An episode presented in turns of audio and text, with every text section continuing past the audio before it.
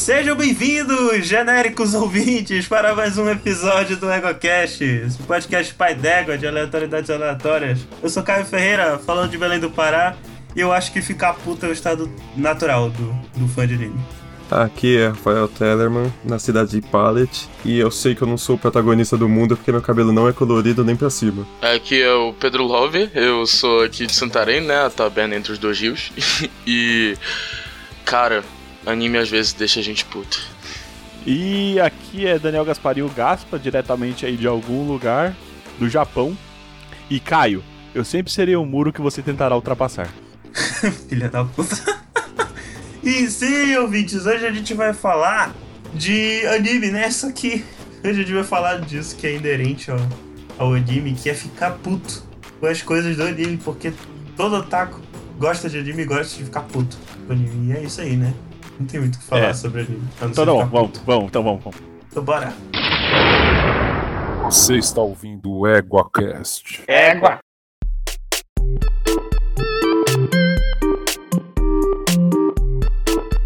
Então, meus consagrados, que tal se a gente começar falando sobre as coisas que hum, a gente mais odeia em anime?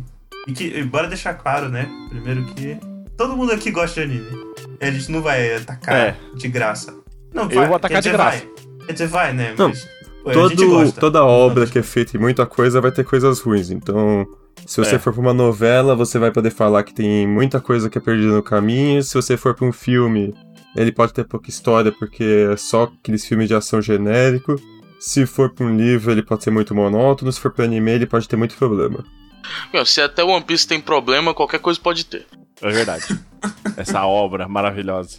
Eu vou falar o seguinte, um- um- a minha previsão aqui pro final do One Piece com spoilers leves, hein? Você o verdadeiro nem- tesouro. É, eu sei, eu não vejo, mas o verdadeiro tesouro são os amigos que a gente fez no caminho. É isso Ah, aí. achei que o verdadeiro tesouro tava no coração. É, os amigos que a Se, gente se fez. no caminho. final o Oda virar e falar isso, eu vou colocar um saco de cocô pegando fogo na porta dele. Não, eu acho que é impossível ser isso, porque eu tenho, tenho teoria sobre o que vai ser o final, e tipo assim, a- o anime vai passando, essa teoria vai ficando cada vez mais sólida. Então, é impossível acontecer isso, tá ligado? Mas é um, um medo assim que dorme no coração do otaku, né? É, É. porque isso, isso acontece de vez em quando, né? Eu odeio essa história de. Não, o que importa é a jornada, não importa se o final é um lixo. Não, Importa o um que importa é a tubão na jornada tua não. cara, né? O, Né, o- o que importa é o final. A jornada pode ser um lixo. Se o final for bom, o negócio fica bom. Não, mas se o final Tipo for ruim, Evangelho, a jornada né? for boa... Evangelho, ele tem um começo ruim, uma execução ruim e um final horrível. Ah, não, então eu tô... Menos com menos dá mais, então é bom. Ah, cara, eu acho o Evangelho uma obra-prima, cara. Olha aí, olha aí alguém sensato aqui, porra. Não mente. Eu Mas também a- acho uma obra-prima do que não fazer. Toma teu cu, gajo. A minha teoria pra One Piece é que é tudo uma biblioteca ou algo assim no, fu- no final que vai falar o século perdido. É tudo baseado Eu acho nisso. que vai ser o, Então, o Bilu A lá, Robin falando já falou lá em Skypiea, a Robin já falou lá em Skypiea que o Rio Poneglyph, na real, é a junção de todos os poneglyphs que existem. Então, tipo, uma história do século perdido já tá sendo contada desde o É início o do anime. Ok, Que? ok. Tá bom. A gente não ia Tá falar mal das coisas? Vou começar aqui. Minha primeira coisa de falar mal é como todo grupo de anime vira grupo de One Piece. É. Eu não vejo esse troço. Mas você sabe por quê? Porque é muito bom. Não, Porque as One pessoas Piece existe há 50 12 anos da anos. vida dele, né? É. Então o pessoal quer que seja bom. Eu acho que se a gente continuar falando de One Piece, a gente vai ter que, tipo, falar de muita coisa boa. Então vamos pegar a parte ruim de One Piece mesmo. Porque o Oda não aprende a desenhar mulher. Ele tá desenhando a Nami em versões diferentes desde o início do anime, tá ligado? Não tem consistência, é? Não, e é cada versão com mais peito e menos cintura. É. É, Ela tá mano. inflando, né? Ela é, parece que. Vai virar uma Legal. forma geométrica, eventualmente. Não, não, não é só a Nami, tipo assim, tem um encontro das princesas mais pra frente do anime e tal. É tipo, é três Namis conversando. É, eu nem reconheci na hora. Mas você sabe pensar o que, que é isso, né? É coisa do que o japonês pede, né? Um negócio é bizarro. No meio de One Piece tem um. Tem, um tem uma passagem de tempo de dois anos. E eles voltam mais fortes, blá blá, pra falar, agora é muito Mas é pior. claro, né? É claro, né? É o famoso time skip. Mas aí a Nami, ela passa de 19 pra 21 anos, aumenta muito os peitos, diminui as roupas, diminui a cintura, aumenta o cabelo. Mas aí ainda é 19 pra 21 anos, ela tá num certo crescimento. Não é que diminuiu Ah. a cintura, é que cresceu o resto. Não, diminuiu de Real, verdade. real. A, tô a zoando, gente, Robin, não- ela tinha acho que 29 anos, 31 anos na primeira parte. 28. E ela ao- sobe dois anos, numa idade que não faz diferença nenhuma, e ela também acontece a mesma coisa. Ok, né? E ela fica branca. for- é, isso. E fora o white- whitewash, né? O whitewashing da, da, da Robin e do o, O Zop, Zop. né? Tipo, você tem o da onde nasceu, onde que o Oda diz que cada um nasceu, no, se fosse o mundo real. O É, é, aí a- né? Ouviu um troço A desse? Robin Luffy- seria. A Robin seria russa, aí faz sentido ela não ser branca. Ou não, Robin ela seria ser branca. Não, é egípcia. Eu acho que era Não, egípcio, Ah, né? então- Eu acho então o tá Oda fala russa. O Oda fala russa no SBS. Eu acho que é egípcia, mas o importante é que o Zop, o Sop, ele é sul-africano, e ele vai ficando mais branco. Ah, lá, pô, tem gente branca, né? Na África do Mas Sul. ele não era branco. É, Ah, esse então esse o que é o problema, No né? começo. Isso que é o problema. E o Luffy brasileiro, né? Alguém me falou isso? Eu acho que não é brasileiro, não, porque ele não é malandro e não tenta passar perna em ninguém, né? Mas realmente falam que ele é brasileiro. Uma teoria muito doida aqui. Vocês, vocês acham que o fato do Luffy ser um macaco é uma referência direta ao Jill? Dele ficar chamando o, o Jonathan de, de Monkey? Eu não Porque assisti One Piece lançou logo isso. depois, né? Do, do final do, do- da primeira parte de Jojo. Aí Eu não sei. tenho referência pra comentar. Aí eu acho, eu acho fodido mesmo, realmente. Não, e, e pra acabar One Piece também, ou ele sabe desenhar Nami, mal sabe desenhar Nami, ou ele desenha a mulher feia. Que ele realmente É. faz, é muito feia. É, mano, é, é. Nossa. Tipo assim, eu tava vendo umas paradas, tipo, comentando os capítulos atuais, né? Fui da galera lá do OPEX, que, tipo assim, agora no mangá estão aparecendo, tipo, mulher foda lutando que não é, tipo, descaracterizada pra não parecer nem um pouco feminina, entendeu? Porque antes no mangá era sempre aquela parada de, tipo, a mulher lutando ela é sempre fraca. Só que aí, tipo, tem a Nico Robin, que, tipo, ela não é exatamente forte, mas a fruta dela é OP demais, aí, tipo, ela, ela ganha fácil. Japão, né? Japão. Os caras não sabem desenhar muita coisa diferente. E, tipo, isso se aplica pra. Até pra mangaka bom, né? Porque, por exemplo, o Jiu-Jitsu. O Jiu-Jitsu só sabe desenhar uma mulher. O pior é que tem uma passagem no passado, de 20 anos antes, que ela é idêntica a Nami. Caraca, cara. O cara tá de sacanagem também, né? Vou falar um negócio pra vocês. Eu não sei porque o traço do, do One Piece ele me chama a atenção, mas ele nunca me atraiu. A minha recomendação, assiste na Netflix dublado. Ai, eu não sei se eu vou ver, na real. É sai a cada episódio. três meses. Não, então, mas sai a cada três meses. Então, são 90 dias pra você assistir 60 episódios, no máximo. Não, pois é, quantos episódios tem no anime? Tá, deve é- estar uns 1020. 1020? é, eu não vou ver essa porra não, cara. De verdade. Pior que eu cheguei no 600, eu parei de assistir um monte de tempo, reassisti do, do primeiro. Caralho. É muita força de vontade.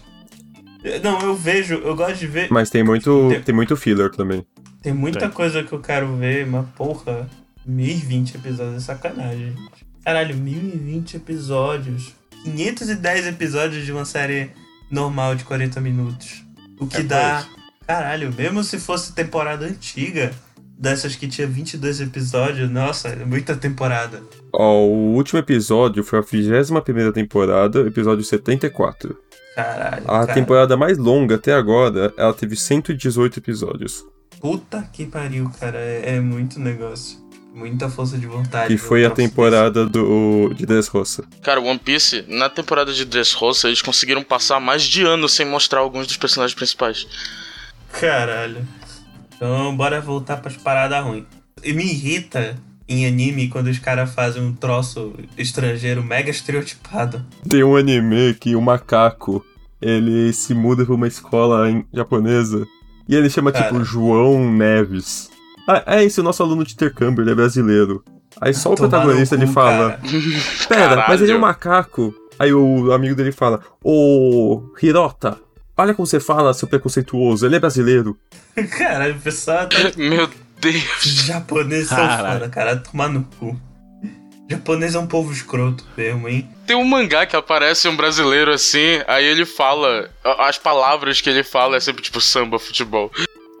Olha só, Niseis, se vocês estão ouvindo esse episódio, eu não tenho problema com vocês, só com o japonês. Tem um. Tem um anime que eu nunca vi, mas é tipo, é Africa Office, que é um escritório africano. E só tem animal da savana. Caralho, né? Porque só tem animal na África, não tem gente. Tá vendo Não, aí? ele é aí feito pra sim. ser com animais, mas é tipo, por que tem que ser africano com os animais Sim, né? lá, com leão? Mas isso é um preconceito bem japonês, né? Porque se tu parar pra pensar, o Kimba, que foi o que deu origem ao Rei Leão, ele era isso, tipo, é uma história na África, onde tem os animais. Só que assim, no, no japonês não é tão preconceituoso assim, porque é os animais lutando contra os humanos, caçador e tal. Aí quando vai pro Rei Leão, tipo, eles pegam o arco do Kimba, que é só com os animais, e aí, tipo, pronto. Vamos fazer só com os animais na África. Não tem a nenhum personagem humano. da inspiração lá, tipo, se é, chega a ser plágio e tal, caralho. Pode ser inspirado, eu acho. Eu, eu digo. acho que a inspiração é bem pesada. Eu não sei se dá pra chamar de plágio, mas tipo assim, se tu parar pra pensar que é um, uma recontagem de Hamlet, é plágio, porque Não, então é eles eu fizeram exatamente a mesma coisa que o Kimba. É um plágio do, do, do Hamlet. Ah, mas o Kimba é igual também. É, no Kimba é uma recontagem de Hamlet. A diferença é que tem caçadores, entendeu? No, no Made in Abyss, eu acho, tem uma menininha que ela pega uma garrafa de 51, aponta pra tela para dar o amigo e fala: Pinga is Brazil National Liquor. This bottle of cachaça is the top brand of pinga.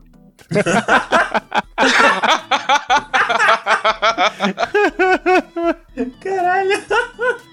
Ô, c- pinga 51 é caro pra caralho lá fora, sabia? Tudo que é do Brasil lá É, o que, fora, o que a caro. gente faz aqui é muito bom e a gente só exporta a melhor parte e consome a pior, tá ligado? Se eu, se eu te falar que tem é, no, no Shopping Marketplace lá do, do Shopping Morumbi, tem stand da, da 51 que vende, cara, sei lá, mais de 100 reais a garrafa de 51.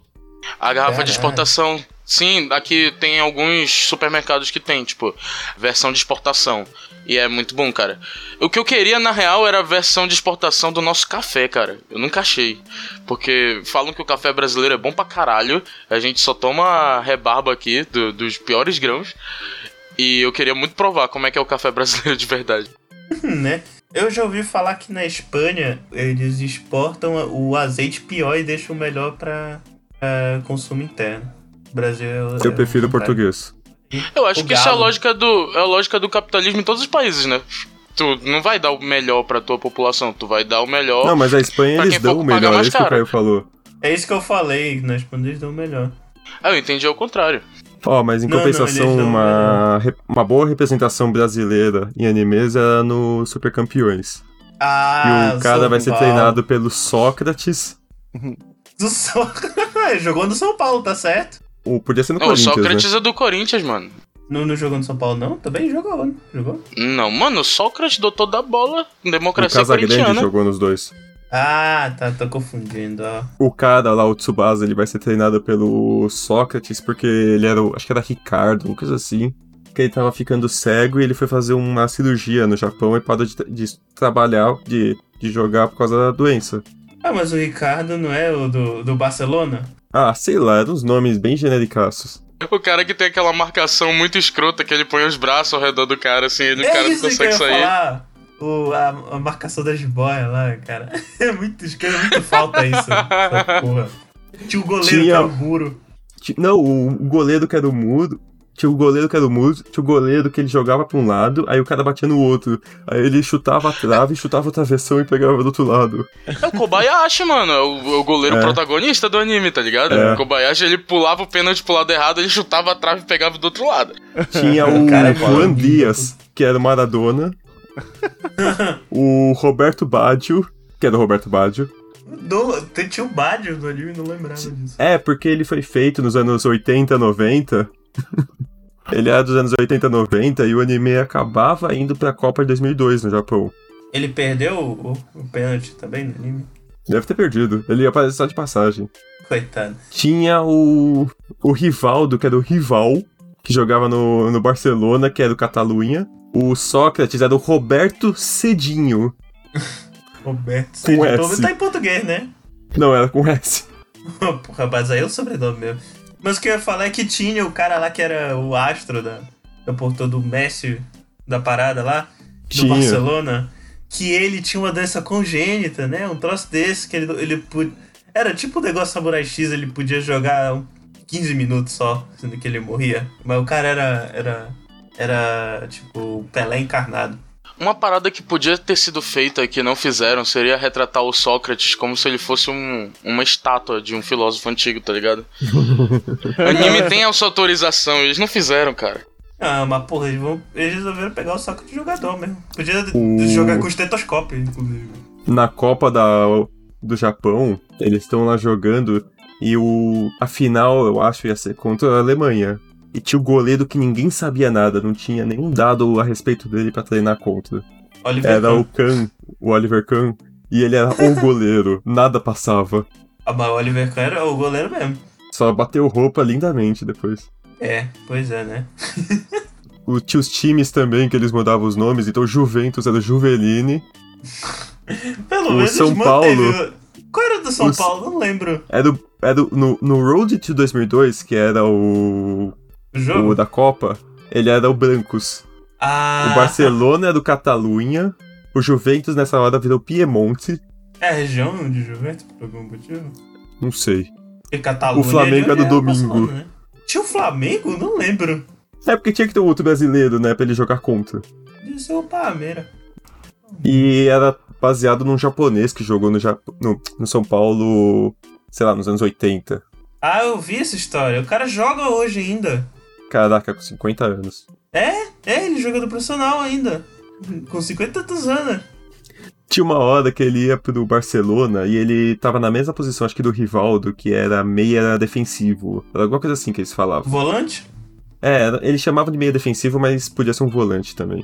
Entendi. Aí ele vai pra aquele Barcelona B, que é o time da Série B que eles não sobem nem descem, só ficam lá pra deixar os jogadores de empréstimo, praticamente. É o castigo. Aí o cara fala: Olha, se você fizer 10 gols e 10 assistências nessa temporada, eu trago você pro Barcelona A. Ele faz isso em 3 jogos. Ah, Tsubasa era fodão mesmo, cara. Tinha o Zedane. É que ele tinha o chute de trivela, né? E ninguém pegava. Ah, Nossa. é. Mas é Ele mesmo. é um negócio que é clichêzaço de anime, né? Que tem que gritar o nome que eu não entendi, nunca entendi por quê. Num jogo de futebol, o cara tem que gritar o nome do chute que ele tá dando, né? Não, então eu acho que esse negócio de gritar o golpe vem das artes marciais, porque isso é o Kiai. Para, para, É. ninguém grita soco, chute. Não, não, ele não grita o soco, o nome, né? Eles, eles falam Kiai ou alguma outra coisa assim, um grito. Que é, É, ai, basicamente uma manifestação do, do É. espírito. Eu acho que isso é, é coisa de. Eu esqueci até o nome dessa porra. Ah, é Piratas, é. Pirata do Espaço, Power Ranger, como é que é o nome? De Sentai. O Super Super, Sentai, eles inventaram esse negócio de dar nome pra golpe, tá ligado? E Aham. aí, tipo, os outros animes começaram a replicar isso. Mas é uma parada que, tipo, é uma trope muito japonesa, assim, tipo, que Sim. tem quase tudo que é história. Exatamente. Eu acho que o ápice disso foi no Cavaleiro dos Zodíacos, né? Que eles perdiam um episódio inteiro repetindo o nome do golpe que o cara ia dar até ele dar o golpe. E quanto mais personagens tinha, mais gente repetia. Inclusive, o melhor episódio do Cavaleiro Zodíaco é o do Voice Makers. Olha a cobra! Isso. O Eu não Cavaleiros era muito estranho, que ele desenhou. O, o cara lá desenhou uma vez os negócios e ficou bom e repetiu pra sempre. Aí a história era praticamente a mesma das 12 casas pra frente. E antes disso era qualquer coisa. Faz Isso tempo era não chegando vejo, nas 12 casas. Mas demora muito pra começar até as 12 casas. É Demora. 500 mil cavaleiros. É a disputa do, da nova armadura, da armadura de Pegasus, é o primeiro arco. É Não, então, o prim- armadura de... Pegasus não, de Sagitário.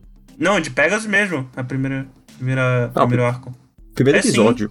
É, A parada, a parada do Cavaleiro do Zodíaco, pra mim, é que, tipo assim, ele sabia muito bem o sistema de combate que ele queria colocar desde o início, mas ele não sabia exatamente pra onde a história ia. E aí foi indo. É geralmente assim, né? É, é, é. Eles ficam um tempinho lá na Ilha da Morte, lá com o Ikki. Aí Ikki! depois tem um milhão de episódios de alguém tentando sequestrar a Saori. Aí depois começa as 12 casas. Que isso é um negócio também comum em desenho, né? Toda vez tem que ter alguém pra uma mulher sequestrada, né? Meu Deus do céu. Porque japonês é machista, né? O mundo é, né? Mas japonês acho Não, mas que é japonês é caprichado. de- Na real, eu acho que isso é história ocidental e os japoneses que buscam muita história ocidental fazem exatamente isso. Herói resgatando princesa. Eu acho que o, o ápice disso é o Mario, né? O Mario Brother. Mario Brother. É, porque é o sobrenome dele, é o Mario Brother e o Luigi Brother. Não, o nome dele é Mario. É Mario Mario. É. Eles são os Mario Brothers porque é o Esse sobrenome, tá ligado? É, os irmãos Mario. Ah, eu achei Mario, que era Mario, Mario Luigi Mario. e Luigi tá no Brothers. Filme, isso. Mario. É mais zoado. É Mario, Mario e Luigi Mario. Fra... É Fratelli Mario. Né? o, o Luigi é adotado, aí eles tiveram que dar um sobrenome pra ele, dando o nome do irmão. Omae wa é, mou shindeiru. NANI? Eu lembrei esse negócio de representação que tu falaste do anime lá das, dos animais africanos. Eu lembrei do Etária. Vocês viram a isso? Faixa? Troço? Não, Etaria. Então, a faixa. É, a faixa? É esse o nome? Em Português? É. A faixa Nossa. etária, porra. Ah, tá, Caio. caralho. Puta que pariu, não. ah, não, cara.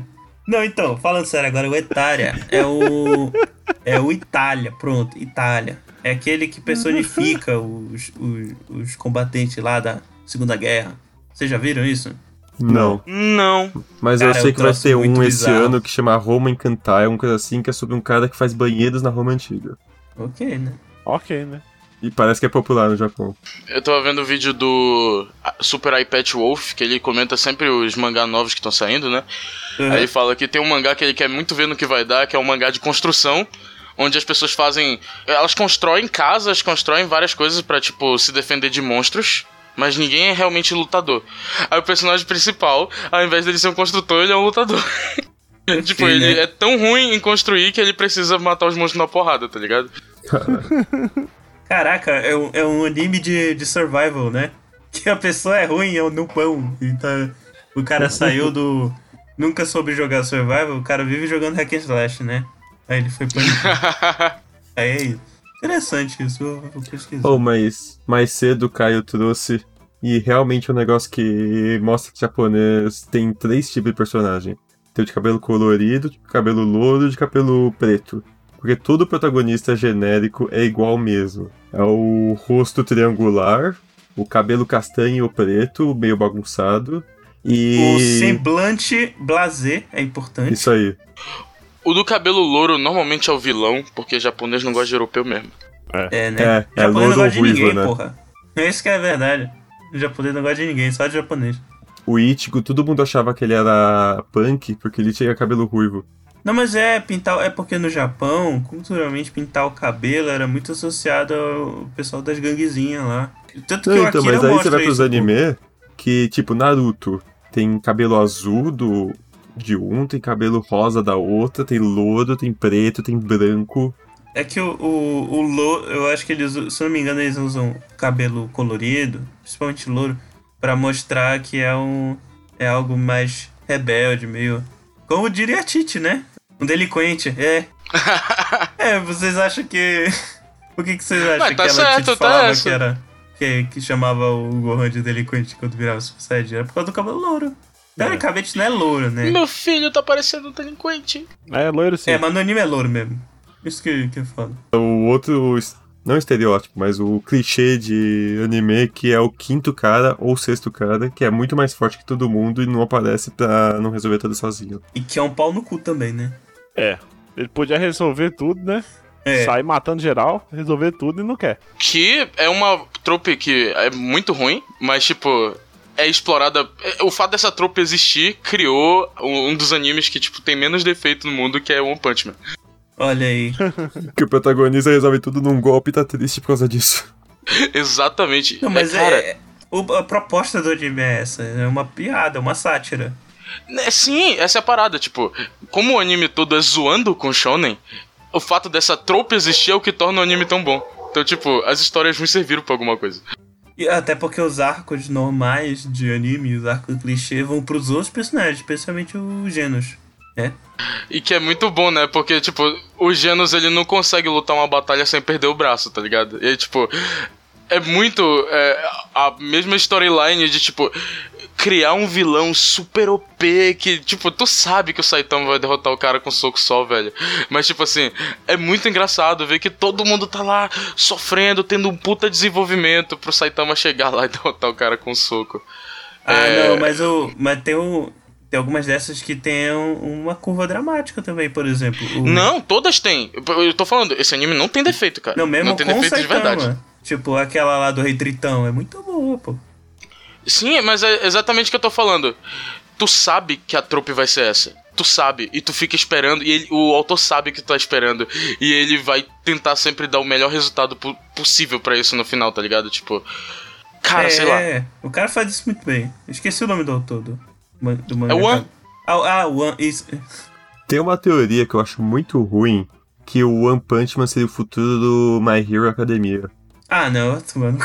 E o One Punch Man, ele seria o o novo cara a ter o One for All.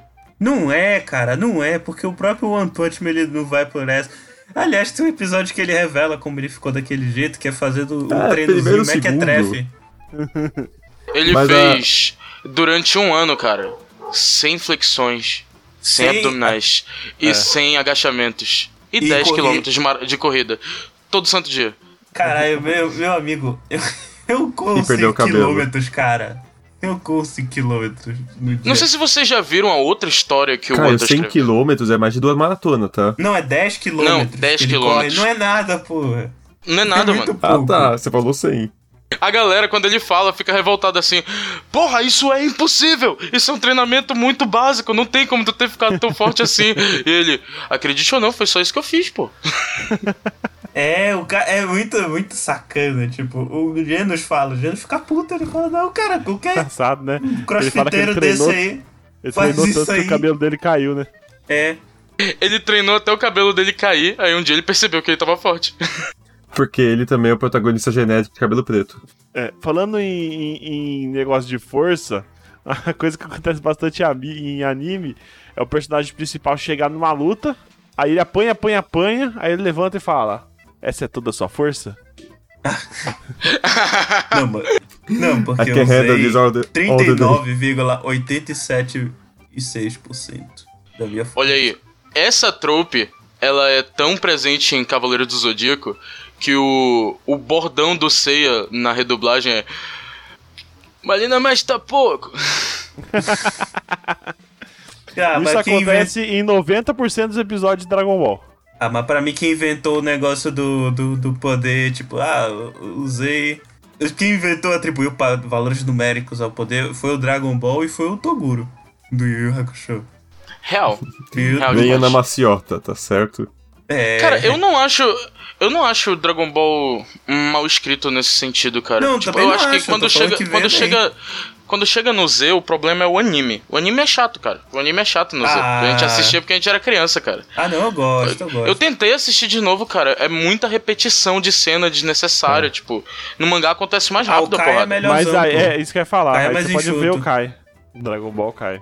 Eu acho que o antigo toda- realmente não tem como ver mais, mas o Kai Não, É, não. não, o, o Kai, no, do episódio, sei lá, 12 ou 15, ele já tá enfrentando o Freeza.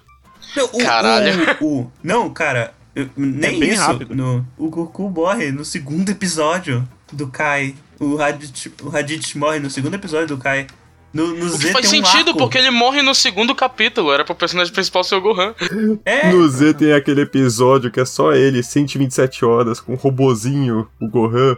Nossa. Aí no final ele sai da caverna, o robô morre lá dentro e acaba. Nunca mais falam dele. caramba. E tem o, aparece o Ícaro também, né? No, no Z. O Ícaro, que é o dragãozinho do Gohan. Que Nossa, eu nem algum- lembro disso. É Outro dia a gente descobriu, no episódio que a gente gravou com o Guaxinim, a gente falou do episódio de autoescola, a gente descobriu que isso tem no mangá também. É, é uma ilustração, na verdade, do Akira Toriyama. Mas não é, tipo, Parabéns. trecho do mangá. Sabe o que é doido? É essas paradas que o Akira Toriyama escreve, tá ligado? Não sei se vocês já leram, tipo, o Dr. Slump ou o Marusako. É essas paradas que o Akira escreve. E parece muito, tipo, o Dragon Ball. O Antigo. Dragon Ball, tipo, antigo, pequenininho, que o Goku era pequeno. O Dragon Ball A. É. Ele é nesse naipe, tá ligado? tipo, é um- uma parada de comédia. É uma parada de comédia. Tipo, a- a- tem uns arcos mais sérios e tal, dele tentando reviver o, o pai do índiozinho lá. Mas, tipo, no geral, as coisas são resolvidas na base da piada. Sempre, sempre. É verdade. Mas eu, eu não sei. Minha nostal... eu Acho que por causa da nostalgia eu sempre gostei muito mais do Dragon Ball Z mesmo. O Dragon Ball Z não foi o primeiro, mas ele fixou a ideia também da energia misteriosa. Da, da? É. Você vai ter no, no Dragon Ball o Chakra. O Chakra Ah. não, você vai ter o Ki. Aí no Cavaleiro você vai ter o Cosmo, no Naruto você vai ter o Chakra. No One Piece você vai ter o Haki. Então é sempre um- uma energia que eles têm no corpo e eles emanam de alguma forma pra ficar fortes. Isso não é um trope de Não. anime, isso é uma parada que existe no mundo real. Tipo, eles estão retratando uma coisa que é da cultura deles, que é o Ti. O Ti é uma parada que é real Não, lá no, no é ocidente chinês, pra é caralho. japonês não. Hum, Sim, mas eles compartilham uma cultura muito próxima, cara. Japonês mesmo é, é- acho que é chakra. Não, chakra é indiano. É hindu, na verdade. Chakra é hindu. Então, é o que eu tô falando, tipo assim, o Ti, ele é uma parada que existe. Eles chamam de Ti na China e Ki no Japão. Quando o Akira faz referência a isso no Dragon Ball, ele, tipo, tá fazendo uma referência a uma explicação religiosa muito real de como funciona o corpo, tá ligado? Só que ele tá extrapolando isso pra um sistema mágico duro, que é, é uma parada que é interessante de ver em anime. Tipo, tu pega essa parada que, tipo, existe religiosamente no mundo real e tu transforma num sistema mágico duro. É, que tipo, é o- a aliás, astrologia do Cavaleiro do Zodíaco. Isso. Aliás, o sistema mágico duro é o, é o Heart Magic, né? Que é aquele negócio de que é um sistema de magia que tem regras bem definidas e que toda aquela narrativa funciona em torno daquele sistema de magia. É isso aí? Isso mesmo. É, igual Avatar e Naruto. Naruto é 100% definido. O É, cara mas é se importou mesmo. mais com isso do que com a história. No Avatar, como é uma história ocidental, tu vê que não tem a presença do, do Ti. A Uhum. gente tem outras explicações pra nossa magia. Tipo, não, eles nem uma- explicam de onde vem a dobra, na verdade. Acho que não chega a explicar. Uhum. É, Eles é- é falam só que os portões internos que tem uma energia circulando. É o chakra. Não Ah, é então, chakra, não, é chakra então, também, então isso é, verdade. isso é, isso é aqui também. Tipo, cara, chakra, ki, essas paradas, tipo, Isso, é, se tu for é mais estudar. pro chakra, porque como fun- os pontos. No Não, mas então, se tu for estudar como funciona de verdade, De tudo muito verdade, parecido, de porque os- verdade, né? não, de bem. verdade no sentido de como as religiões compreendem isso, Não, tá ligado? entendo, tô- tô- eu entendi, pô.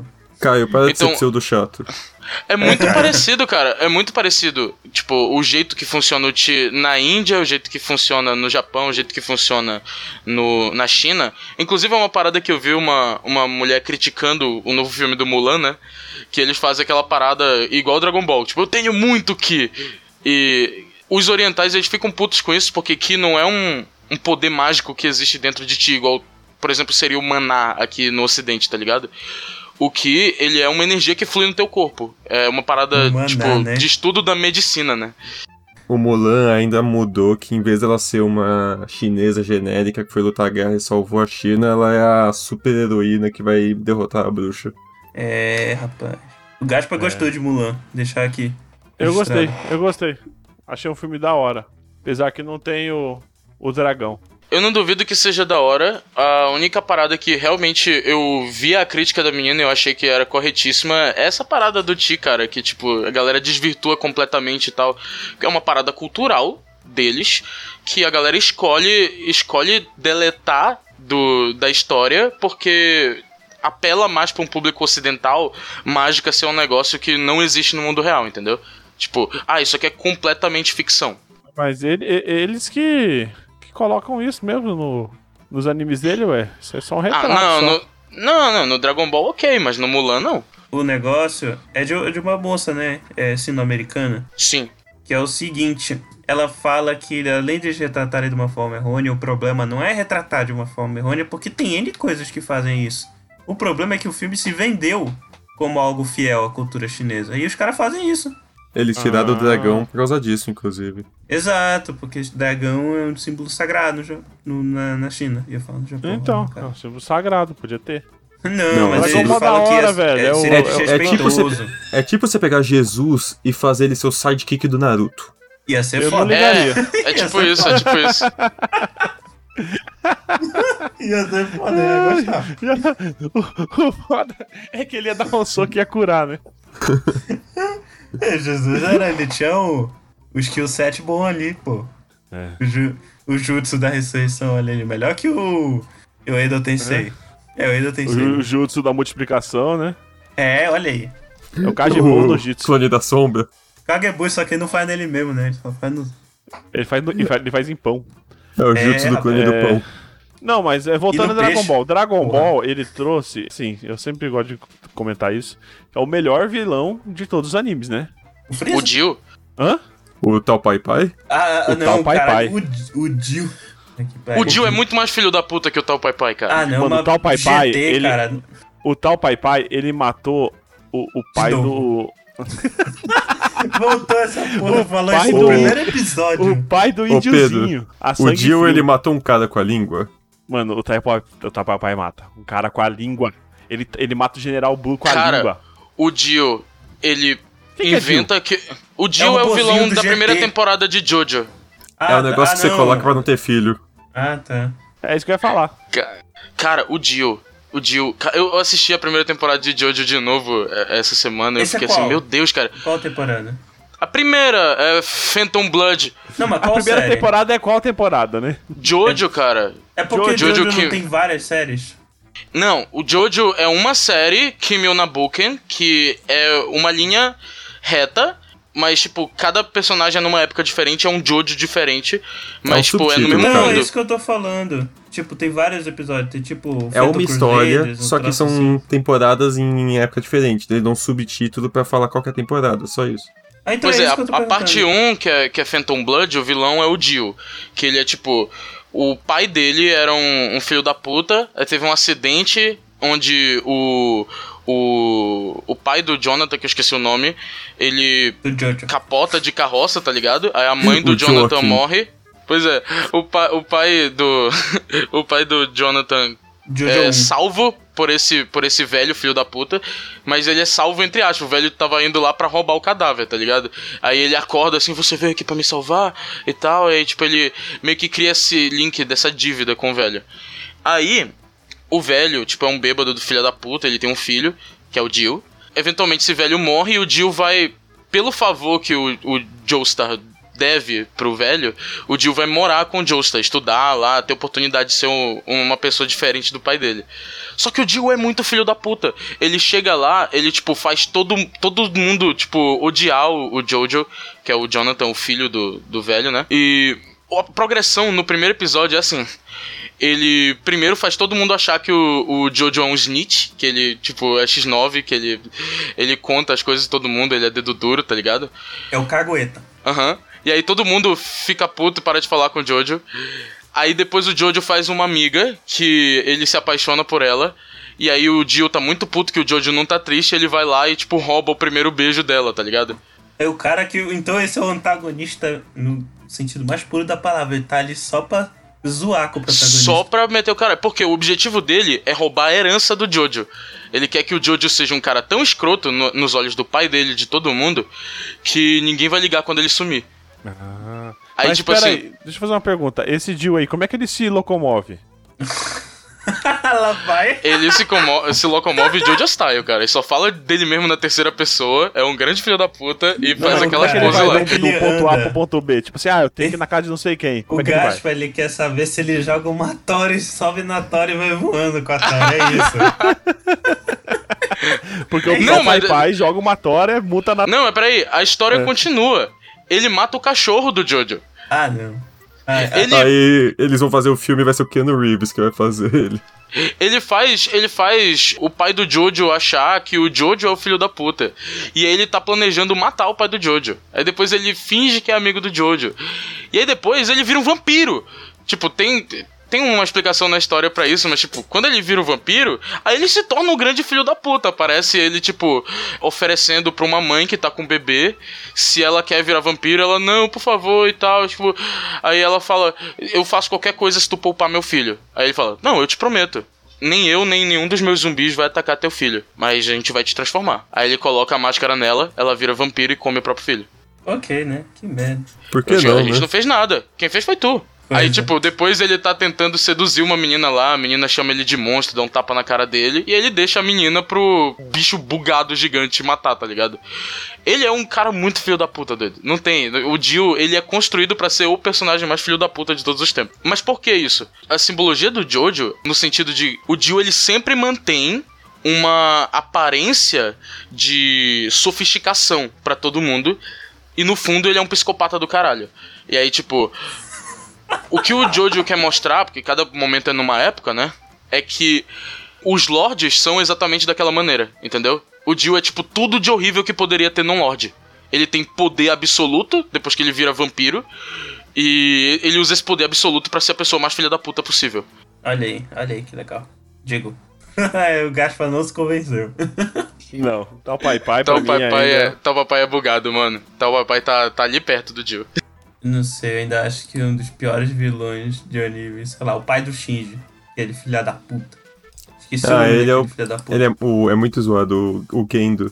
Gendo, Gendo. Gendo, Gendo Ikari é, é, é o vilão de Seinen, né? É o pior pai que já foi feito depois do Goku.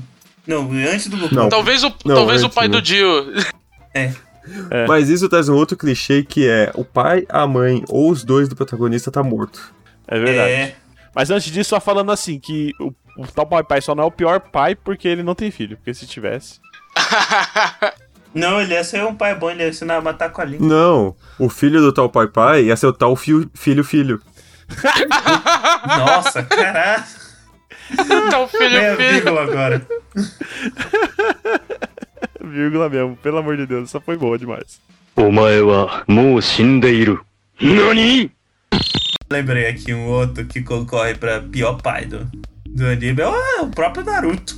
Não, o Naruto, um o Naruto ruim. em si, ele começa ruim, mas vira um bom pai pro Boruto. O Boruto com o pé no saco.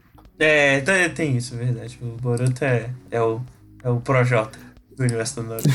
O Boruto, ele é. Meu pai não gosta de mim. O pai não quer fazer nada comigo. O, ah, é muito difícil ter um pai como ele. Aí o Naruto Compreensão naquela zero, né? casa. Não, mas o tipo, o Naruto botou um clone pra ir na festa da filha enquanto ficou trabalhando. Não, então, por isso que ele é um filha da puta também, né? Custava O- ele ir, caralho. Mas o- Né? o Naruto não tinha nenhuma TV na casa dele. Não tinha amigo, não tinha TV, não tinha pais, não tinha avós, não tinha tios. Não, não sei como fica mais pra frente, mas no início Naruto é ausente pra caralho. Não culpo tanto o Boruto, assim. Não, depois o Boruto fica é normal. chato mesmo. Olha, olha aí. É porque ele adotou um outro Sasuke, não foi? Por isso que ficou normal. Depois aparece um Sasuke genérico lá que ele tem que ajudar e ele começa a trabalhar de casa.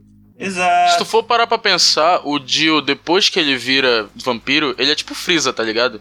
Ele é um cara com muito poder que usa isso pra ser filho da puta o tempo todo. Oh, mas vocês estão esquecendo de um, um pai que é o pior de todos.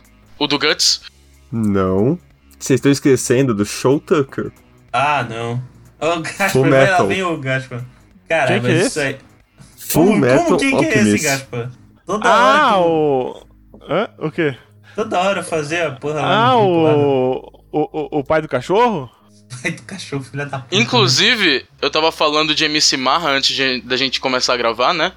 Tem uma música muito boa chamada Full Marra Alquimista. Nossa, Alquimista. Fica aí a. Fica a recomendação. Aí, MC Mar. Se tiver, o MC se estiver ouvindo a Cash, um abraço. Eu tô É, vendo uma lista o- aqui de piores pais dos animes. O, a galera esquece de muito.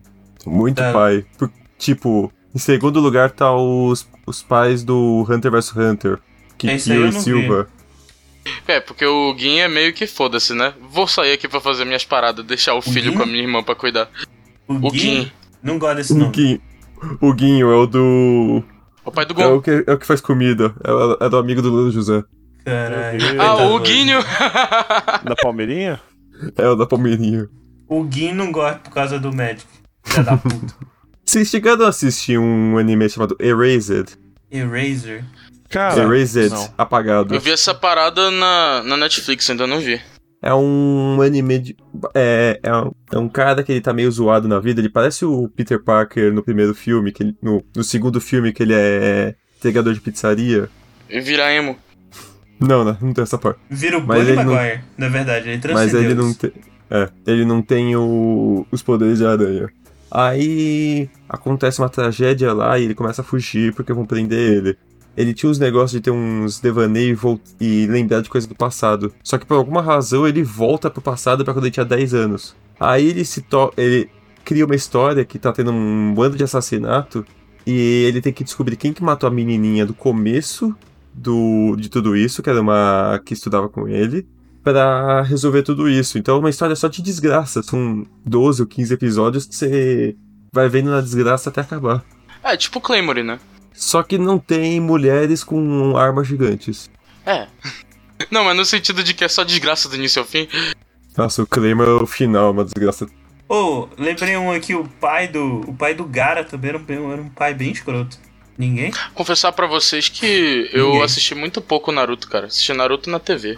O, o pai É, o do pai Gara, do- ele era um, era um lixo e ele, fa- ele sabia, né? É, não, não deixa de, de ser menos. Uma parada que eu tava pensando aqui. Shingeki no Kyojin, né? O pai que a gente acha que é escroto ah, por três temporadas. É, a, é o menino, esqueci o nome dele. O É Eren. o, é o pai do Eren, que é o. É, eu esqueci o nome dele, doido. Esqueci também. Enfim, no, viral, virou, no final virou pai de. É o Grisha, Grisha Jäger. Isso aí. E no final da conta mais que matar aquele moleque. É.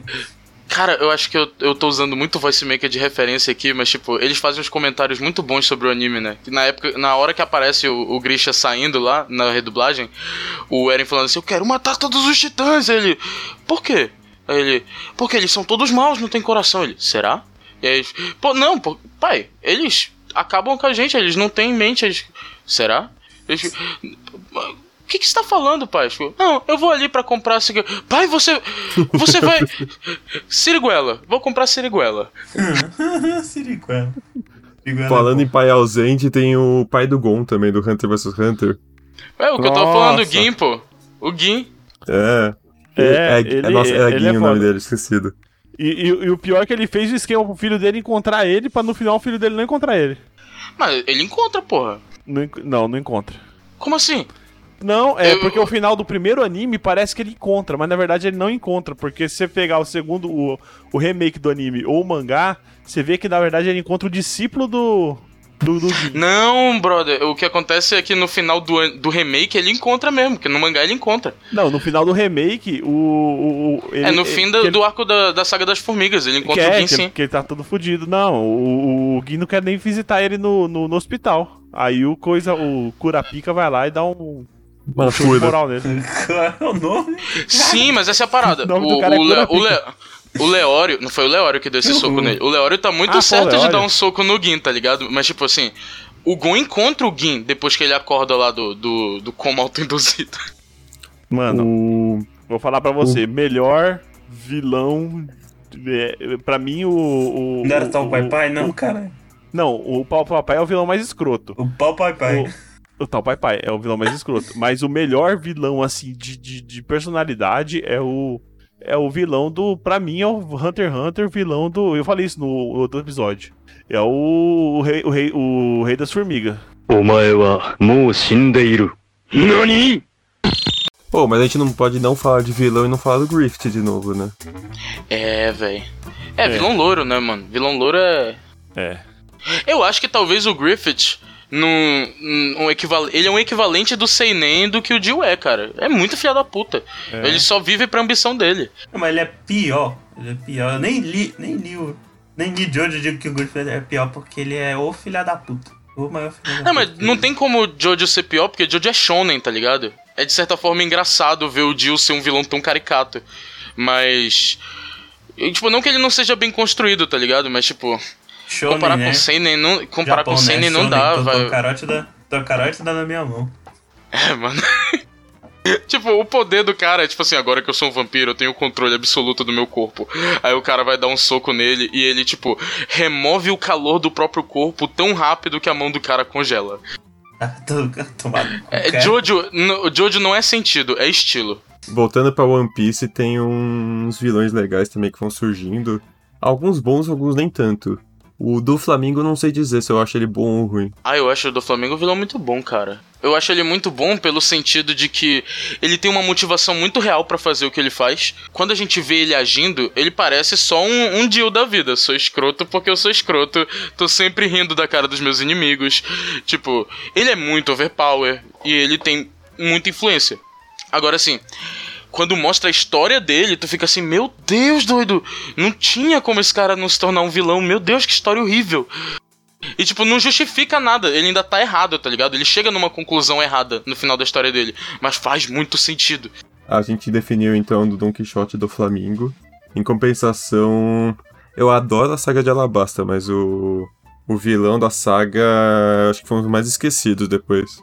Porque o Crocodile, ele foi construído como um vilão bem vazio, cara. Eu, achei, eu acho ele muito, muito flat como vilão. Tipo, beleza. One Piece sempre leva pra parte material da coisa. O que que tá acontecendo na organização política daquela ilha. Mas a personalidade do Crocodile é muito. Eu sou vilãozão. eu acho isso meio vaziozinho, assim. Hum, apesar de fazer sentido o que ele tá fazendo, saca? Tipo, ele quer aquela arma ancestral pra ele ter muito poder na mão dele. Beleza, isso é uma coisa. Mas, tipo, o jeito que ele age o tempo todo, tipo, não, não é bem escrito, se tu parar pra pensar. É só o vilão que. Esse cara é mal. Olha aqui, gente, esse cara aqui, ó, mal. E tem a teoria super bizarra que ele é mãe do Luffy. Teoria? Ele é um Aí eu. Ele é um Loki. Não, é porque depois aparece uma personagem que conhece ele e ela tem o poder da hormônio hormônio no Mi, a fruta do hormônio. Ok, né? E ela é capaz de mudar o sexo das pessoas. No limite consegue fazer isso. E ele- alguma coisa aconteceu entre eles, algum tipo, alguma transação que ficou subentendido, então eles acham que ele teria trocado de gênero, teria virado mulher, teria virado homem. E antes disso, ele teria tido o Luffy de filho. Caramba. A parada dele ser filho do Luffy, ou do, do Luffy ser filho dele, pra mim é, tipo, só uma teoria zoeira, tá ligado? Mas, tipo, pra mim é muito real que o Crocodile nasceu mulher, tá ligado? É muito real. Não tem, tipo, não mostrou nada depois, velho. Tipo, só tem duas possibilidades. Ou ele era revolucionário, e aí faz sentido ele saber das armas ancestrais e tal, ou ele era mulher. E é por isso que ele conhece o, o, o Ivankov. Pera, por que, que ele ser mulher tem a ver com as armas ancestrais? Não, não tem a ver. Porque o, o, o Ivankov é revolucionário, entendeu? Sim. E ser revolucionário Hum. tem a ver com as armas ancestrais, porque, na minha teoria, o One Piece é um plano de usar as armas ancestrais. E o governo tenta esconder isso, e os revolucionários, eles sabem disso e vão atrás delas. Até porque tem gente que sabe o que é One Piece. O Shanks viu. O Shanks viu One Piece. Ele sabe o que é. Então, tem muita gente que sabe. Todos os membros do, do Roger que estavam com ele naquele momento Não, o sabem Shanks o que é não One tava Piece. com ele. Tava, quem não tava era o Bug. Não, ele ficou No flash- junto do Bug pra cuidar dele. Tem certeza? Sim, no flashback ele fala- que eu li, parecia que ele tinha chegado lá. Não, e ele fala, um dia eu vou com a minha tripulação. Ah, faz sentido então. Se o Shanks não sabe, ainda assim tem muita gente que sabe. Tipo, não só o Rayleigh, como o velho da Flo que eles encontram lá no início da Grand Line. Tipo, todos eles sabem o que é o One Piece, tá ligado? E assim, a minha teoria é o seguinte: o One Piece, por envolver as armas ancestrais, automaticamente envolve a Poseidon, que nasce só a cada 100 anos. O Roger chegou lá, tinha só mais um ano de vida, sabia que era impossível pra ele conseguir aquilo. Então ele, tipo, foi lá se entregar pra ter a execução dele e ele falar pras pessoas irem atrás do One Piece. Eu deixei todo o meu tesouro lá. E começou a era dos piratas nisso, das pessoas indo atrás dessa parada sem saber o que é, mas eu acho que a intenção do Roger é, tipo assim, se eu colocar uma parada extremamente, sei lá, política, a gente tem que fazer se- o que quer que seja que o One Piece faz, que os revolucionários estão interessados também. A gente tem que fazer isso, mas eu vou apelar pra outro desejo das pessoas. Todo o meu tesouro tá lá. Então, mano, todo mundo vai atrás daquela merda. E como todos os piratas são inimigos do governo, eles não vão achar o One Piece e ficar, tipo, a favor do governo, entendeu? Até porque se fosse a favor do governo seria bucaneiro. Corsário. Corsário, isso aí. É, buca, É, bucaneiro, bucaneiro, ele era, tipo, bandidão mesmo. O... É, é verdade, errei. Mas tem um grupo que eles chamam de Chichibukais, que até o, o do Flamingo era, Crocodile era, que são sete caras que eles tiram as recompensas e falam, ó, se aparecer um pirata, você mata. Ah, a tradução boa pra, pra Shichibukai é os Sete Corsários. É, eles chamam de Sete Imperadores do Mar, né? Porque Bukai quer dizer Lorde, né? Só que faz sentido ser Corsário por causa do contexto. Aí eles têm lá os sete cachorros do governo que teoricamente deviam estar ajudando o governo. Só que eles são piratas. Aí, tipo, é muito boa a história de One Piece, no sentido dela. Ela reflete muito bem certas coisas, do tipo. Você ter uma elite babaca que não tá se importando com o mundo, que acha que pode fazer o que quiser. Você tem um exército que tá impedindo o povo de tirar esses caras. Muitas vezes tá deixando na miséria. Pessoas que vão fazer revoluções só pra eles se tornarem o novo chefe. Os caras que vieram de uma certa posição e acham que são dignos de ficar naquilo porque vieram de lá. Só que é um saco que demora dois anos cada arco. Cara, uma coisa que eu vejo assim, tipo, principalmente de Alabasta pra frente, é que o One Piece abraça a revolução popular como solução pra todos os problemas. Olha aí. Porque a revolução que o, o Koza tá fazendo, mesmo que seja errada, tipo assim, ele foi enganado com uma mentira, mas em nenhum momento ela é deslegitimada. O Cobra fala assim: se a galera quer tomar o palácio, eles que tomem. Eu não vou mobilizar o exército contra o meu povo, tá ligado? Tipo, em nenhum momento a revolução é deslegitimizada em One Piece, entendeu? O negócio é que eles foram enganados pelo Crocodile. O Crocodile espalhou a fake news lá de que o rei tava roubando a chuva. E aí a galera tava se mobilizando contra o rei. E aí, tipo, a treta que acontece não. A treta que acontece não é de deslegitimizar a revolução. É tipo assim, os dois argumentos pra ela não acontecer é que mentiram pra vocês e é suicida. Se vocês forem tentar lutar contra o exército, vocês vão perder. É, né? mais pra frente você vai ter falando sobre povos que foram subjugados, sobre coisas antigas que se perderam na em Skypiea. Uma das cenas mais doidas, tipo, em Skypiea, é a Robin, que ela é a personagem que é arqueóloga, né? E ela, tipo, se fode todinha numa luta porque ela não quer destruir as ruínas, entendeu? E ela, tipo, o, o- a trama da luta, tipo assim, ela é muito OP, ela poderia ter ganhado daquele cara rápido, entendeu? Só que ela não queria destruir as ruínas. Então, tipo, a trama da luta é ela tentando ensinar o cara por que, que as ruínas eram importantes, porque o trabalho do arqueólogo era importante, tá ligado? Porra, dava pra ensinar isso sem dar porrada, né? É, é divu- divulgação científica. É ci- ciência popular aí. Não Né, inclusive, é um ponto muito falado que ela, sa- ela sabe falar um idioma antigo que é o que tá falando da história. Então, é aquele negócio de você ter poucas pessoas que sabem um pedaço da história e muitos não querem aquilo. Então, eles mataram quase todo mundo que que sabia aquela história, que sabia ler aquela história, só sobrou ela. E depois vai ter mais gente, mas isso é, é de uma forma diferente. E colocaram uma recompensa nela com 9 anos, tipo, sei lá, 30 milhões de beris. Era 88 milhões e ela tinha 8 anos. Aí ela, o, o Luffy se torna o cara mais poderoso de um dos cinco mares e tinha uma recompensa de 30 milhões. Ela, com 8 anos, porque sabia ler o passado, tinha 88. É porque essa parada, em One Piece, às vezes a galera acha que, tipo, a recompensa é, é só nível de poder, igual é, tipo, em Dragon Ball e tal. Até é, de certa forma, porque é um, é um shonen, mas, tipo assim, tem muita gente que tem uma recompensa muito alta porque tá contra o governo, não porque é muito forte ou muito perigoso. E a Robin é um desses casos. Tipo, o One Piece tem essa parada de, tipo, ter uma base no- na parte material da história, saca? Tipo, a parte material no sentido de que, olha, o governo tem um interesse concreto nisso aqui, não é só que eles são os mauzão, entendeu? Eles têm um interesse concreto em manter isso escondido. Eu só teria uma coisa pra perguntar. Esse deal que tu falaste é por causa do deal? Do Ronnie J. Nossa, Deal? olha que pergunta. Não, é porque ele é por é muito autocentrado, então o nome dele quer dizer Deus em italiano. Então, é porque eu já tinha ouvido falar que o, o Jojo ele tem vários personagens. O anime como um todo tem vários personagens da banda dos anos 70, anos 60 e 80. Sim, sim, sim, então, é por causa Dio, disso. pô. Dio. Da banda ah, tá. Dio, Ronnie. James É Dio. porque quando tu perguntou, eu fiquei pensando na piada que fizeram no início do, do, do negócio de botar pra não ter filho, tá ligado? Não, eu nem sei que troço é esse. E você é biólogo, é um método, um método contraceptivo, cara. Não conheço essas coisas assim. Dispositivo intrauterino. Ah, tá. Ah, caralho. Olha, Mas então, é, pô, da o, que- o cabeça, nome cara. dos personagens é tudo a ver com banda, cara. Na primeira temporada, tipo, Não tem um, um tu tem lá- também? Esse eu acho que é da temporada que eu ainda não vi. Mas eu sei que, tipo, na primeira temporada tem o Tom Petty, que é o mestre dos monges lá. Aí. Aí os alunos dele é o Dyer, o Straits e o Zeppeli. Ah.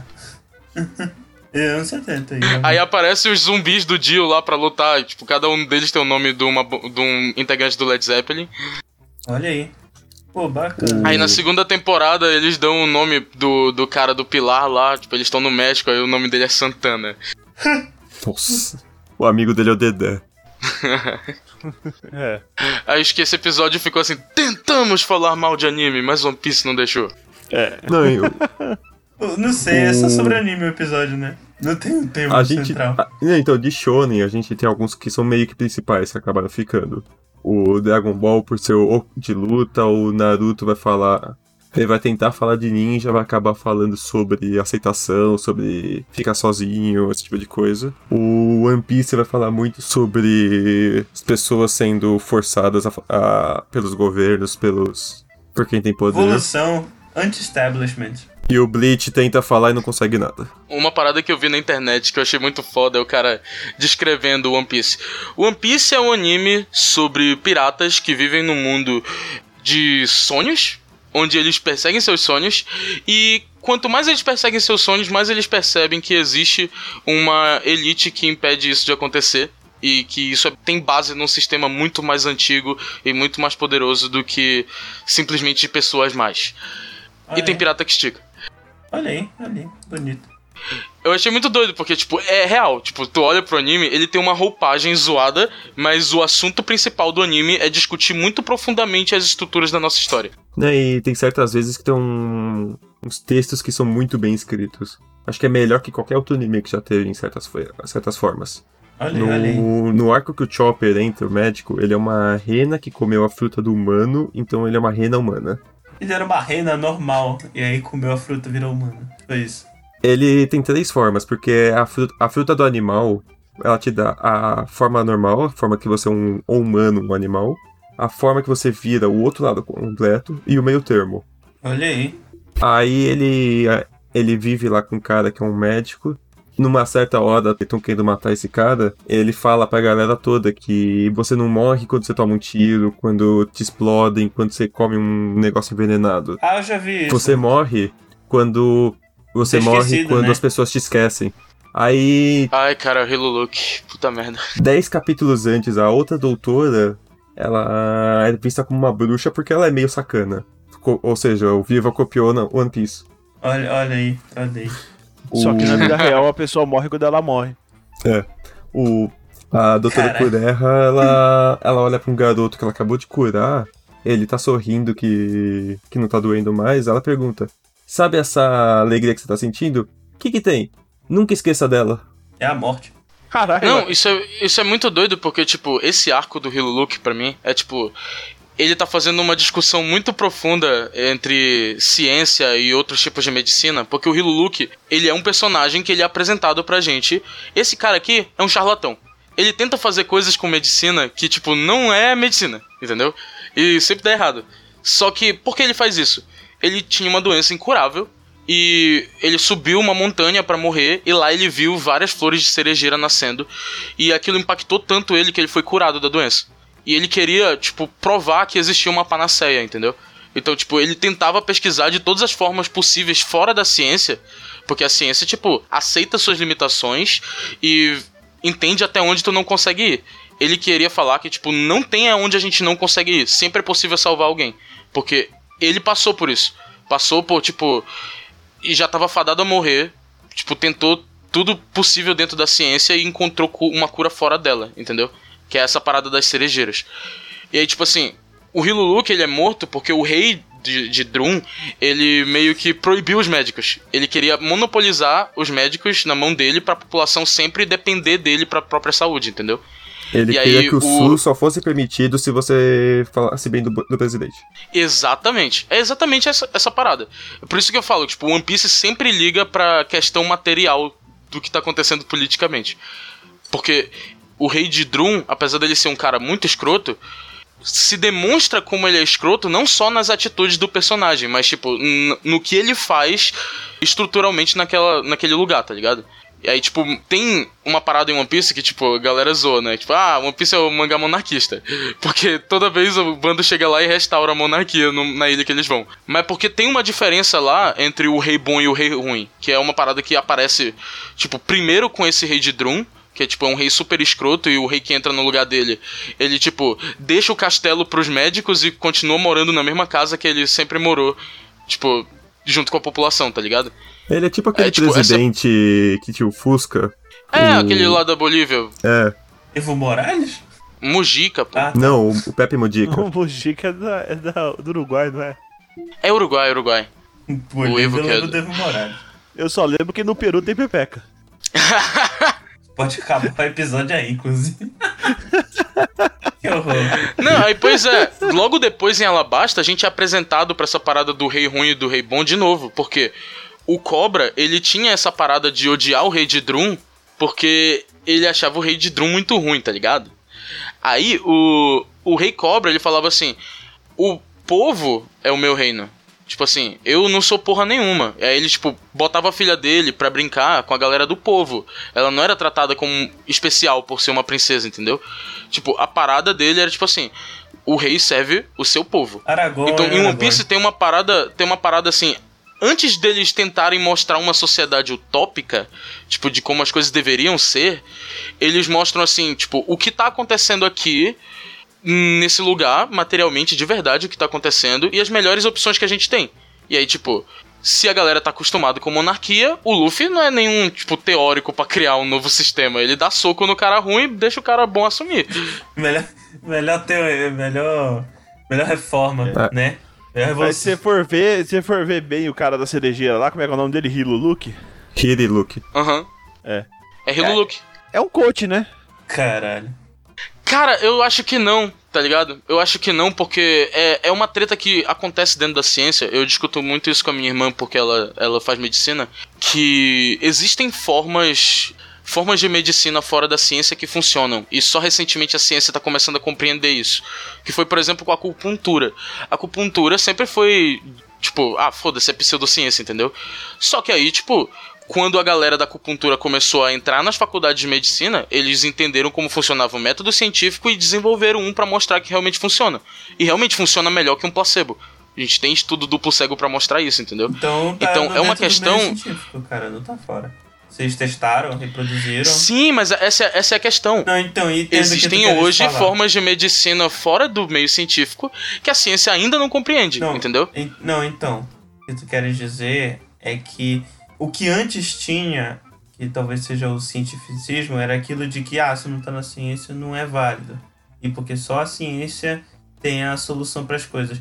Até porque tem a diferença da ciência e do cientificismo, que o cientificismo, ele prega uma ciência fixa, que é aquilo ali e não se altera. E a ciência... É, a premissa da ciência é que ela sempre vai atrás da busca da verdade, ainda que utópica, mas que as premissas podem mudar do, do dia pro outro, que Sim, seja mais sim. próximo Essa, da, essa, é a- verdade. essa, é a- essa é a parada. O Thomas Kuhn, por exemplo, falando de epistemologia aqui, né? Que é o estudo de como o conhecimento se forma. Quando tu, tu pega pra olhar o que o Thomas Kuhn vê a ciência hoje em dia, tipo, o método científico ele é indissociável da comunidade acadêmica. A revisão por pares é parte do método. Então, tipo assim, o problema da acupuntura não é, é- era, tipo, de método científico mais básico, assim, tipo, de não fazer tese e experimento, mas o grande problema mesmo é que eles estavam fora da comunidade científica, porque a partir do momento que eles entraram na comunidade científica, eles começaram a fazer parte do método. E aí o conhecimento se tornou ciência estruturalmente. Sim, é o preconceito com o senso comum, por exemplo. Porque existem coisas que funcionam. O problema é que as pessoas, ao invés de irem buscar por que, que aquilo funciona, às vezes negligenciam. Esse que é o negócio, né? Às vezes é mais por religião, né? Essa é a parada do Hiluluk, tipo, ele queria mostrar que existia uma panaceia. E ele não tava fazendo isso de forma pseudocientífica, dizendo que ele já tinha encontrado. Quer dizer, ele era um charlatão, ele dizia que ele tinha encontrado a cura sempre. Mas sempre dava errado. Só que ele sabia que ele não tinha encontrado, que ele tava fazendo testes, entendeu? Então, de certa forma, ele não era um coach. Ele Ah, era um cientista. de coach com Pat Adams. Ô, ô, ô Pedro, esse cara que você falou é Thomas Kuhn, né? Aham. No Japão, a irmã dele chamava ele de Thomas Chan. Puta que pariu, agora sim. Termina aí. Agora sim, termina o episódio. NANI? Bom, pessoal, se você gostou e curtiu, não esqueça de compartilhar aí com seus amigos, né? Se você quiser comentar, você pode entrar em www.eguacast.com.br ou aporteira.com.br barra EguaCast, onde você vai encontrar nossos podcasts irmãos. E você também pode mandar um e-mail para contato arroba eguacast.com.br. Não esqueça também de seguir a gente no Instagram e no Twitter, que é arroba EguaCast. E pode também mandar uma DM pra gente por lá. E é isso aí, então, pessoal. Agora chegou a hora, né, do- de vender o peixe da galera. E o, o Não Rafael, é nem o né? peixe, né? Vai vender o Rei do Mar, né? Porque só teve One Piece hoje. Vender a... é, Pior não que é, foi. E não é. Vender a fruta da galera aí. Daqui o Rei do Mar é um peixão. Ah, olha aí. One Piece, Ele os pode ser uma tartaruga gigante também. É, qualquer coisa gigante que tem no mar é Rei do Mar. A não ser que for um baleia. Aí é baleia. Ou um barco. É, se tem um barco, aí não é animal, né? Enfim, enfim, enfim, enfim, Rafael. Todo, quem, quem é ouvinte nosso já sabe, mas, Rafael, onde é que as pessoas te encontram? Na internet. Vocês podem procurar pelo meu projeto com a Luana, que é o Gerência Sem Experiência, o nosso podcast de administração de empresas com um jeito mais divertido, mais descontraído, buscando ensinar, explicar às pessoas coisas da faculdade, da profissão e do escritório para quem quer uma nova carreira, quem tá entrando, quem quer conhecer mais a respeito, quem quer ouvir sobre um filme que não parece, mas tem muita coisa de escritório nele. Então, o Gerência Sem Experiência tá no Twitter, no Gerência Sem Exp, no Instagram com a mesma arroba, e para mim vocês podem achar no Twitter pelo R underline Tellerman, pra falar sobre coisa de anime, de Marvel ou de cinema em geral. E se quiserem, pode me chamar também no, no Twitter, que eu falo os três melhores episódios do Gerência, pra você escutar. Olha aí, olha aí. já sei quais são. Um deles nem foi gravado ainda. Olha, olha aí. Até sair esse aí Até já sair, saiu, eu acho. realmente. e, e tu, Pedro, onde é que as pessoas te encontram? Na internet. Cara, eu tô nas redes sociais aí. é, meu nick eu acho que é o mesmo em todas, é THE Brasília. Cara, eu tenho um, um podcast que eu não lanço porra nenhuma há muito tempo, que é o Pode ter lançado. Podcresto. Pode ter lançado até. Não, agora. tipo, eu tenho uns episódios gravados aí, é tipo vacilo meu de, de editar, saca? Olha aí. Agora, Ah, o Podcresto. lá. é- Ah, pode crédito. O Podcresto é anime e política, basicamente. É a galera que, tipo, a gente tem um grupo pra falar de mangá, fazer, tipo, os ratings que a gente fez aqui, né? E lá a gente fez dois episódios que estão publicados. Tem um que é só a gente falando merda mesmo, tipo, tentando descobrir o que é o podcast. No final dele a gente decide que é anime política. A gente fez um podcast sobre Midnight Gospel que eu achei que ficou do caralho, assim, tipo, tem, tem nossas limitações técnicas, né? Mas é um episódio que eu tenho muito orgulho. E os outros, assim, eu, eu realmente tenho que tomar vergonha na cara e editar. Aliás, eu vou fazer um algo diferente aqui. Se vocês quiserem me seguir no, no Twitter, tá lá. Eu, Caio, underline 2112. Podem me ouvir no, no SciCast também, além do AgroCast. E o Gaspa, acho que é isso também. É arroba retrogaspa no Twitter. Se você quiser me achar em outro lugar, boa sorte. Olha e aí, comentem um anime que a gente não falou, mas devia ter falado. Exato. É, na verdade, qualquer anime, né? Que a gente só falou de One Piece. Não, e do Top não, Pai eu Pai. já sei. Põe nos comentários o que vocês acham que é o tema do episódio. É verdade. Eu acho, eu acho que a gente, a gente tenta ficar puto com anime, mas One Piece não deixa. Mas vou te falar, Caio, o final do, do Full Metal é um cachorro. Ah, ah, ah. Tá bom, então. O. Gaspa realmente não tem coração. Não, não tem. Ele é o homem macaco. Caramba, velho. Cara, Esse aí. Correndo atrás de mim.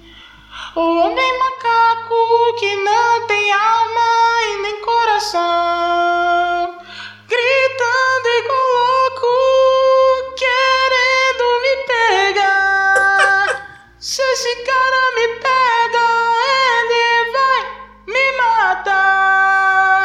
O Igualzinho. macaco que É não igual, tem cara. alma e nem coração. o pior é ele saber a letra inteira. Aí pegou o tom e estourou na escuridão.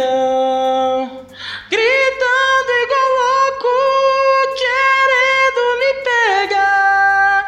Se esse cara me pega, ele vai me rasgar. Entrei na floresta tentando fugir do homem macaco. Quando olhei pra trás, lá estava